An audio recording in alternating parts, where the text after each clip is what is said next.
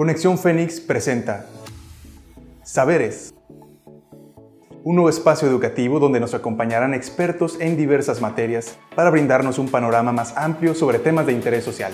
Disfruten de la charla. Comenzamos. Bienvenido a la Universidad Virtual CNCI.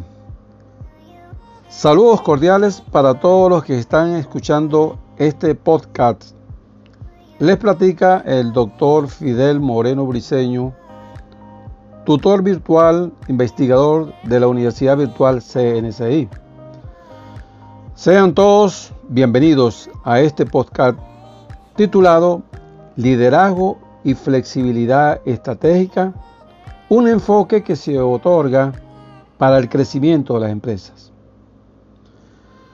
El objetivo de este podcast es analizar el liderazgo y la flexibilidad estratégica para la comprensión del enfoque que se otorga al crecimiento de las empresas. Con el propósito de comprender el objetivo señalado, quiero destacar que la palabra liderazgo se escucha y se considera cotidianamente en una gran cantidad de actividades en las diferentes empresas u organismos. Por esto, es importante poner en contexto los conceptos que a continuación voy a leerles de algunos expertos en liderazgo y habilidades directivas. En primer lugar, ¿Qué significa liderazgo? En relación con este concepto, existen diversos autores que han escrito al respecto. En este sentido, podemos citar a Hidalberto Chavenato, quien lo define de la siguiente manera. Es la influencia interpersonal ejercida en una situación dirigida a través del proceso de comunicación humana a la consecución de uno o diversos objetivos específicos. Y Bernard Montgomery, mariscal de campo inglés, que lo define de esta manera. Liderazgo es la capacidad y el deseo de dirigir a los hombres y mujeres a un fin común y el carácter que inspira confianza. Desde esta misma perspectiva, estaremos ampliando el citado concepto, pero referido al liderazgo estratégico, con énfasis en la flexibilidad estratégica y en el rol de los líderes para el crecimiento de las empresas.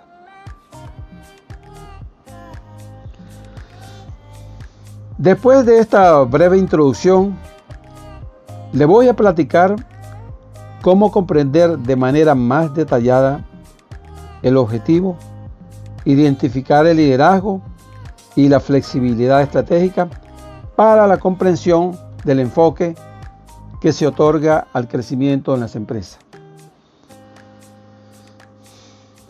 Sobre este particular, Ruiz Spear destaca que la palabra liderazgo se escucha y se aprecia cotidianamente en una gran cantidad de actividades que se mencionan en la radio, la televisión, los periódicos, las revistas, las conversaciones diarias, las actividades deportivas, las acciones militares y los comités empresariales, políticos y de muchos otras índoles.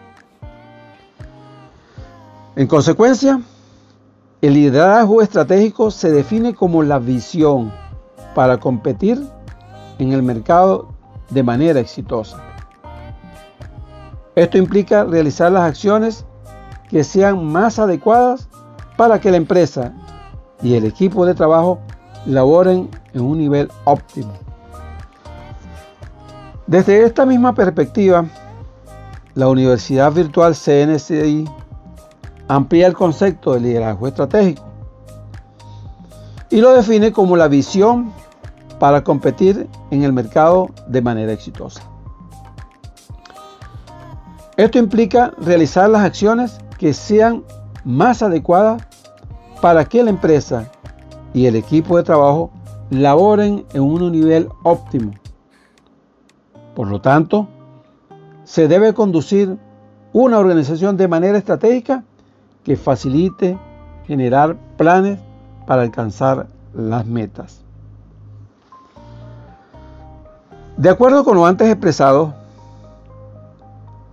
Robin y Coulter señalan que existen ocho aspectos básicos para implementar un liderazgo estratégico de forma eficaz. Determinar el propósito de la organización. El liderazgo estratégico es fundamental establecer el fin de la empresa, puesto que no tiene sentido realizar planes a futuro si no hay un objetivo en específico. Aprovechar las competencias. El líder debe identificar las cualidades más fuertes de la organización y mejorarlas. Es decir, tiene que hacer uso de la fortaleza de la empresa para incrementar los recursos. Por ejemplo, el dueño de una compañía recomienda, reconocida por fabricar uniformes escolares, lanzó una línea de calzado infantil para obtener ventajas de la fama de su marca. Desarrollar el capital humano. Una estrategia clave de este tipo de liderazgo es invertir en el crecimiento del personal. Las compañías no funcionan de forma adecuada si no tienen trabajadores capacitados. Crear y sostener la cultura organizacional. La cultura engloba las reglas que rigen la forma de elaborar dentro de la empresa. Para que una compañía obtenga un valor adicional, tiene que contar con un método de trabajo que la distinga de otras organizaciones. Construir y mantener relaciones organizacionales. Una empresa no es capaz de satisfacer la demanda de los clientes por sí sola. Así que es importante que mantenga un vínculo estable con sus empleados, los proveedores y otras organizaciones. Y de esta manera se evita la competencia desleal. Replantear perspectivas imperantes. Existen acciones que son obligatorias para las compañías, como contratar capital humano. Por tanto, es necesario evaluar estos procesos de forma constante para identificar mejores maneras de hacer las cosas. Hacer hincapié en decisiones éticas. Cuando una compañía trabaja en forma deshonesta, no sobrevive a largo plazo. Pues este tipo de actos genera una imagen negativa que aleja a los clientes y proveedores. Por ejemplo, una empresa de cosméticos que ofrece productos libres de crueldad animal. Pero en realidad sus artículos en conejos ponen en riesgo su reputación. Establecer controles organizacionales. Una compañía que carece de normas y procesos bien establecidos no opera de manera efectiva. Por ejemplo, la calidad de los productos de una manufacturera se vio afectada debido a que los trabajadores no supervisaban el funcionamiento de la maquinaria. La mayoría de las acciones anteriores pueden ser realizadas por diferentes integrantes de la organización. No son tareas exclusivas de los jefes o directivos. Contar con líderes en cada una de las áreas que componen la empresa fortalece el concepto de liderazgo estratégico. Un ejemplo sobre cómo se aplicó el liderazgo estratégico fue Netflix, empresa muy reconocida en la actualidad. El desarrollo de una empresa depende de muchos factores. En este caso, el éxito de Netflix fue determinado por el liderazgo del fundador y su capacidad para proporcionar un servicio de forma innovadora. Ahora bien, ¿qué es flexibilidad estratégica? Sobre esta interrogante, no existe un camino que garantice el crecimiento sostenido de una organización. Por tal motivo, uno de los requisitos primordiales de la administración estratégica es que los dueños y directivos de las compañías desarrollen la habilidad para reconocer cuándo es necesario un cambio. En consecuencia, la flexibilidad estratégica es la capacidad de reorganizar los recursos disponibles para hacer frente a los cambios del entorno externo. Destacan Tamaño y Gutiérrez que la flexibilidad estratégica es un concepto con múltiples componentes. Por lo tanto, se puede definir como el deseo y la capacidad para considerar o implementar cambios en distintos elementos de su estrategia, tanto de modo proactivo como reactivo ante, distintas modificaciones del entorno. Por ejemplo, el dueño de una tienda de discos no toque las playeras con temática de ciencia ficción y las figuras coleccionables tienen una demanda muy alta entre jóvenes. Así que comenzó a distribuir este tipo de artículos en su negocio. En este mismo orden de ideas, existen varios factores que intervienen en el éxito de la flexibilidad estratégica. Estos son fluidez de recursos. La organización siempre debe tener recursos disponibles para utilizarlos de manera eficiente en diferentes situaciones. Por ejemplo, la mayoría de las empresas administran su capital con base en presupuestos, los cuales se adaptan al contexto de cada compañía. Medición de estrategias. Las compañías intentan ser más flexibles cuando sus elecciones previas no fueron efectivas. Sin embargo, esto no solo se puede determinar cuando existe una manera de medir las estrategias. Por ejemplo, una empresa de servicio técnico realiza encuestas a los usuarios para saber si el mantenimiento de sus equipos se ejecuta de forma adecuada. Revelar información incorrecta. Es importante que los empleados describan de manera precisa los resultados de una estrategia o proceso, ya que no es posible realizar adecuaciones con base en datos erróneos. Por ejemplo, si se supone, si se pone en práctica un nuevo modelo de trabajo en el área de finanzas, pero este no produce los resultados esperados, el deber de los trabajadores es notificar esta situación a los directivos, pues ocultar el problema podría comprometer el funcionamiento de toda la compañía. Alternativas múltiples. Evaluar diferentes opciones es un elemento clave para que una decisión estratégica sea efectiva.